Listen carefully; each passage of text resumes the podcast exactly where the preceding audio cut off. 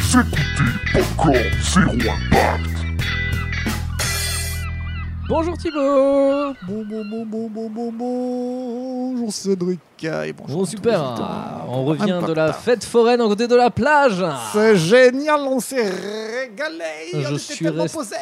T'es posé, je suis resté 3 heures coincé dans le, dans le palais T'étais des glaces, coincé. mais c'est pas Et grave. on- tu m'as retrouvé, on a partagé un verre de rosé. Ouais Allez, on est posé. Et Popcorn là- zéro impact. On retourne à la plage comme tous les jours. euh, on est en vacances là, euh, deux semaines, donc on a un nouveau format pour les vacances, un format euh, estival, euh, Eh popcorn oui, euh, zéro impact. Vamos à la playa, comme disent les Espagnols du Nord. Ah. Aujourd'hui, on va vous parler d'un nouveau film qui n'est jamais sorti et donc qui n'a eu aucun, Aucun impact. impact. Peut-être le plus connu des films qui ne sont pas sortis parce qu'ils n'ont eu. euh, Aucun impact. euh, on parle de Dune de ah, mais là, il n'y a pas de dune. ici, hein. Jodorowsky. La Ah, ici, plage, c'est est, plat. la plage est plate. On aurait pu appeler l'émission Platoon, The Toon of Platoon. Toon of Platoon euh, dans le- Excellent. l'émission euh, du 15 juillet sur Oh Roger là Rabbit là 2. là là, avec un, un consortium spatio-temporel. Ah oui, Oh oh là là là. là Bon, on là vous invite à vivre ça. Nous, ça nous a épuisé le cerveau. traumatisé. Alors, Dune, gros Dune. morceau. Et de deux, on va se baigner. Allez. Alors, tout commence en 1973 et Michel Sédou, euh, grand-oncle de Léa Sédou, Ah oui, et bah, qui est surtout euh, décidément. un producteur. Oui, c'est une famille euh, qui est Oui. dans le cinéma. Ouais. Et donc euh, Michel Sédou vient de produire La Montagne Sacrée, le troisième film du réalisateur franco-chilien Alejandro Jodorowsky.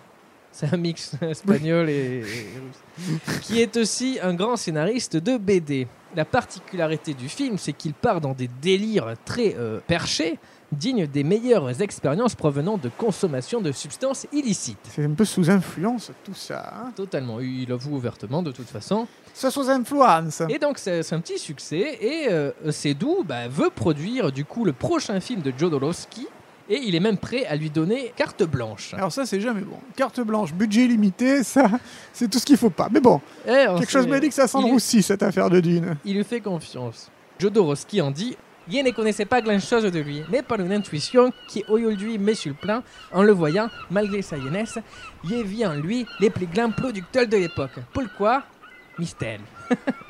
Et je ne me suis pas trompé quand je lui dit que je voulais qu'il achète les droits des Dunes et que les films dépasseraient les 10 millions de dollars, somme fabuleuse pour l'époque, il n'a pas blanchi, il n'avait même pas lu le livre. Il achète donc les droits de Dune. De Dune, Dune. Dune, je sais plus, ouais, De Dune. dune. Dune, on va l'appeler. En 74, un monument de la littérature SF. SF, pas San Francisco, mais de science-fiction. Ah oui, d'accord. Ce qui lui plaît euh, dedans, outre les guerres intergalactiques, c'est la mystérieuse épice qui est le sujet de ces querelles, une épice qui provoque une extension de la conscience. Et ça, Jodorowsky, il adore, et c'est pour lui l'occasion parfaite de faire euh, un, comment dire, un gros film trip. Le Easy Rider de la science-fiction. Il voulait faire un film qui donnerait aux gens qui prenaient du LSD à cette époque les mêmes hallucinations, mais sans prendre des drogues. Il voulait fabriquer les effets du LSD. Mon ambition pour Dune était énorme. Il ne s'agissait pas de faire un film, mais un objet sacré, libre, ouvrant des nouvelles perspectives. Et pour donner vie à son trip galactique, il faut faire. euh, il veut faire appel aux meilleurs dans leur catégorie. Ce film sera le fruit des plus grands qui vivent sur Terre. Ah, rien que ça. c'est- Rien que Attention, hein, beaucoup trop de mégalomanie. Surtout un homme très ambitieux et qui lui dit lui-même il faut avoir de, de l'ambition et même si on échoue, bah c'est pas grave, on apprend, mais il faut viser très haut et si ça marche, c'est c'est super en fait. Mais, mais, mais sinon, c'est pas grave et on retente. Viser et, la lune, ça ne lui fait pas peur. Et non, et à viser euh, la lune, on a témoin les Les- étoiles. Exactement. Donc voilà, il fait d'abord appel à Moebius, donc euh, très connu, Célèbre ruban. donc dessinateur de BD aussi. En plus d'être ruban les, les week-ends et, pour J'en les fais rien. mariages et les bar mitzvahs. Et en quelques semaines, ils dessinent ensemble un storyboard de 300 pages alors qu'ils sont enfermés dans un château. C'est le confinement. avant Et l'heure. ils se sont autoconfinés et ils sont super efficaces. Jodorowsky euh, décrit les plans, les, les personnages et tout, les, les euh, plans de caméra, les mouvements, les travelling, etc. Et Moebius, il dessine euh, euh, tout de, de- de façon immédiate et très précise. Et les deux, bah, il y a une alchimie qui se crée. Et le projet avance et ils font donc 300 pages de storyboard. Pff, Rien que ça. Putain, c'est ouf. hein. 300 pages. 300 pages. Et 300 pages, c'est pas euh, 300 minutes, c'est Non. beaucoup plus. Euh, parce qu'un storyboard, un scénario, euh, une page, c'est une minute à peu près. Un storyboard, euh, C'est Non. beaucoup- c'est une BD. quoi. T'as fait. euh, ah, voilà, mais il y a une BD, peut-être qu'il y aura une, il y a peut-être qu'il y aura une BD, qui sait. eh ben, il y a ce storyboard qui existe euh, Oh, quelque part. oh. Joe Dorowski, euh, donc maintenant qu'il a son storyboard, il cherche maintenant la personne la plus forte pour s'occuper des effets spéciaux, celui qui a du talent. On rappelle qu'on est dans les années 70 et qu'il y a très peu de films à effets spéciaux, Et non, du tout. mais il y en a eu un euh, énorme, un impact gigantesque et qui avait des effets spéciaux qui, qui- qui ont très très bien vieilli aujourd'hui, c'est Le gendarme à Saint-Tropez. de- et les extraterrestres. Les extraterrestres, pardon. Donc il fait appel au gars qui a fait les extraterrestres. non, non. On parle de 2001, l'Odyssée de l'espace Ah oui, je me disais bien. évidemment, que Louis de Funès a refusé. Et donc, euh, il va demander au gars chargé des effets spéciaux de 2001, Douglas Trumbull, Trumbull C'est vrai, c'est vrai. que- qu'il a vu sur le générique. hein, il s'est dit, Mais tiens. oui. Donc, C'est le euh, gars qui est à la- à l'origine de Rogging Bull. C'était Rogging Bull à la- voilà, au début. c'est exactement ça. Il a fait une boisson à la taurine. Et donc, il va le voir à Hollywood et euh, euh, Trumbull euh, le regarde de haut. Ah merde, bah, il, doit, il doit être grand. Et Jodorowsky, Il doit être euh, et, et Jodorowsky euh, est déçu euh, du coup que le gars euh, euh, refuse et il dit il n'avait pas l'esprit d'un guerrier spirituel. Il était pas assez drogué. Voilà, c'est ça. Et attends, t'as- t'es loin d'avoir. Ah, tout je suis entendu. loin d'avoir tort. Attention. Ah oui, oui. Il rumine, il est là, il est à Hollywood, il traîne, et il va voir le premier film de John Carpenter Ouh. qui s'appelle Dark Star. Dark Star exactement. Et voilà que les effets spéciaux lui plaisent. Donc il attend le générique. Il était là avec son petit calepin, Oui. son, son petit bloc-notes. Et là, il voit un certain Dan O'Bannon. Pourtant, Dark Star, c'est un petit film. Enfin, c'est petit budget. hein. C'est tout petit budget, ouais. ça mais- euh, sera bien dans ses tarifs, hein, à Jodorowsky. Ça reste, ouais. De 10 millions max. il a dit, hein. Max, Max, ouais, mais t'es- Donc il va voir ce Dan O'Bannon et euh, apporte avec lui de la marijuana extra forte pour qu'ils apprennent à se connaître. Et finalement, ils font connaissance hein, Sous dans- influence. sous influence. Et, euh, quand ils ont assez d'influence dans le sang. et O'Bannon accepte, il vend ses affaires, ses meubles et il s'installe à Paris où Oh. Jodorowsky habite. Ah Parce oui. que, euh, à préciser que Dune, Dune, je sais même plus, est un Dune. film français du coup. Et oui, bah forcément, puisque c'est euh, c'est doux. Et oui. Et donc, il fait euh, la même chose Sinon, ça avec, serait, euh, euh, Thi- This is Soft, avec si c'était un film américain. This It's soft, it's It's soft. Soft, le fameux ce son homologue euh, là-bas. Eh oui. Ensuite, il fait la même chose avec Chris Frost, donc euh, on se rencontre à Fumette, machin, qui est l'illustrateur de romans de SF qui s'occupera du design des vaisseaux spatiaux. Waouh. Donc voilà, il commence à faire son équipe, mais maintenant il faut penser aux acteurs, et là aussi, il voit très grand. Pas plus, pas moins de 1m90. Voilà, et ouais, tu, tu- tu vas voir, tu vas voir.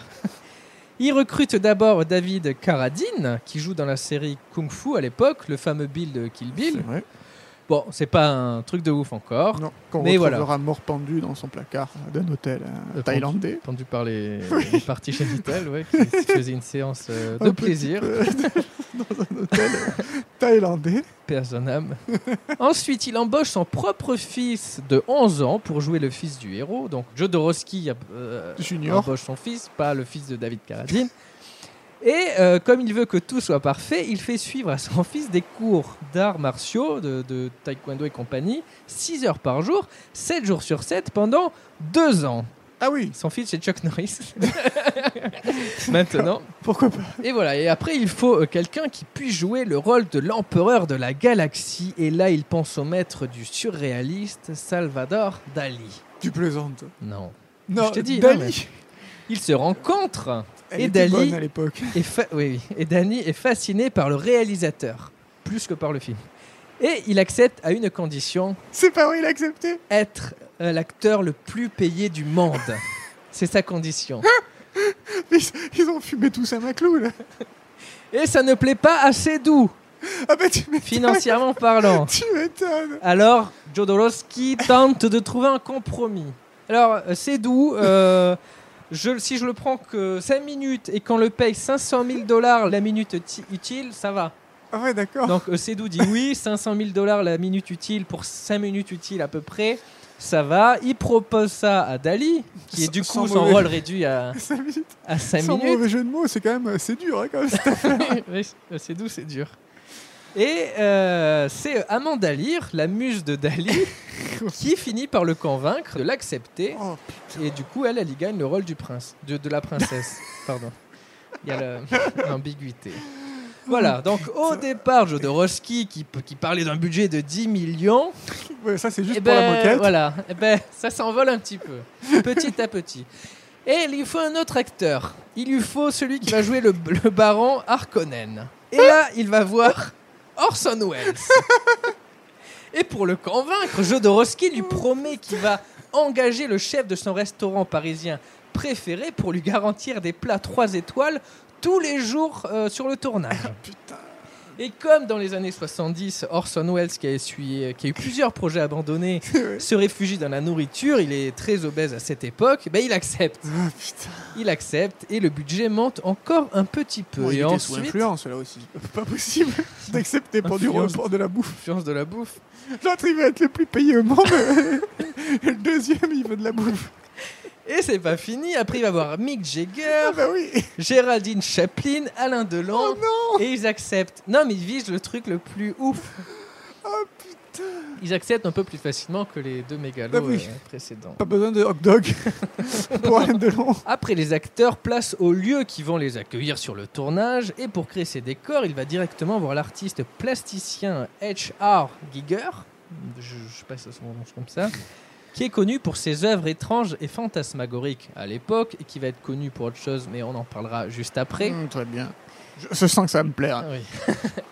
Donc scénario, acteurs, effets spéciaux, décors ne manque que la musique. Il va alors à Londres, Bah oui. hein. direction les studios de Abbey Road. Bah, bah oui, tant qu'on y est. Très allez. connu pour les Beatles et pour convaincre Pink Floyd de, Ah bah voilà. de- c'est euh, super. de allez. co-signer la BO. Tout, tout y est, tout y est. Ils débarquaient euh, dans les studios pendant la pause déjeuner. Ils n'ont pas levé la tête de la Lamborghini pendant qu'il leur a expliqué l'honneur qu'ils auraient à faire partie d'un tel film. J'ai pris leur latitude pour le narflon et je me suis mis à les engueuler, comme du poisson pourri. Ils ont enfin cessé d'illuminer et m'ont donné leur accord. Ah bah voilà. C'est l'accent, il change d'accent. Oui, il est, bon, euh, c'est- il est- ça se il- comprend. Il est de tous les pays. C'est Mr. Worldwide. Et voilà, Jodorowsky a enfin son équipe ultime pour son film Ultime, C'est qui, l'Avenger. qu'il voit comme le film euh, le plus gros du siècle. Rien que ça. hein. Et donc, il travaille dessus jusqu'en 77 et ils sont tous à fond euh, durant les, les années de préparation, comme le confirme Sédou.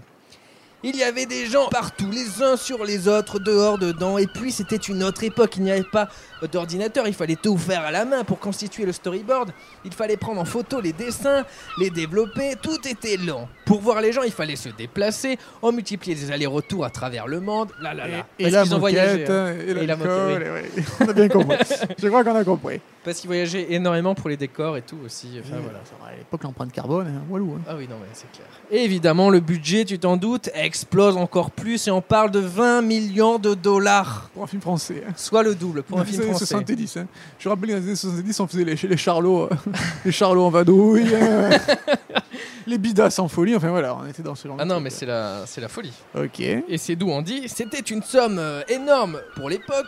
Dune devait être la toute première grosse production de SF. On ne pouvait le faire sans l'appui d'un partenaire américain. Nous devions avoir la garantie que le film serait largement distribué à travers le pays. Sur le budget au total, nous avions 60 à 70 pour le reste, il fallait de l'argent américain. Nous sommes donc euh, partis aux États-Unis avec notre storyboard sous le bras. en Concorde. Et donc euh, leur storyboard de 300 pages. Et ils partent alors frapper à la, à la porte des plus grands studios hollywoodiens, les, les Paramount, les, les Warner Warner et Bros. compagnie. j'en donc, passe, euh, c'est les meilleurs.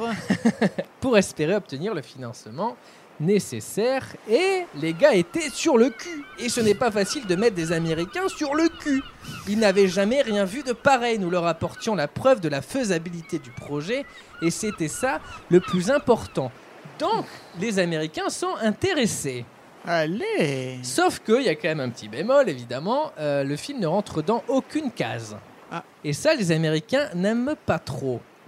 Et c'est d'où dit encore une fois, pas beaucoup c'est tout, les Américains ne pensent pas comme nous. Le cinéma n'est pas un art pour eux, c'est un business. Un film doit pouvoir être projeté 4 ou 5 fois du début de l'après-midi à la fin de la soirée. Sinon, ça ne les intéresse pas, ce n'est pas rentable. Et, et du coup, on va parler de la durée du film. Parce qu'ils veulent que le film soit moins long. Parce que Jodorowsky enverra en tête un film de 12 heures. Qui- Il était OK de le descendre à 6 heures.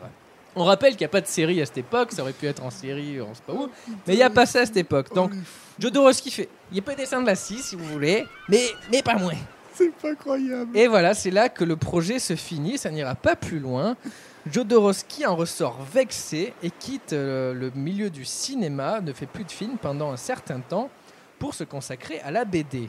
De son côté, Seydoux doit vendre les droits du film, la mort dans l'âme, et il les cède euh, contre une somme énorme à un homme envoyé par un certain producteur, Dino De Laurentiis, connu pour, euh, entre Bah, pour autres, avoir euh, fait euh, des euh, Conan le Barbare, euh, et puis euh, potentiellement un remake de Dune aussi. Et oui, parce qu'il a racheté les droits. Et oui Dino De Laurentiis après a le, le projet Dune en main. Il a pas pris le, enfin, il a le storyboard dans un coin, mais euh, Oui, oui, bah, il s'est dit, tiens, hop. donc il demande à Ridley Scott de faire le film. De Ridley Scott refuse. Finalement, il demande à David Lynch. Ça, on le sait, il accepte. Et euh, On connaît le résultat aussi. on ressent un résultat raté pour beaucoup. Et un film que Jodorowsky est allé voir.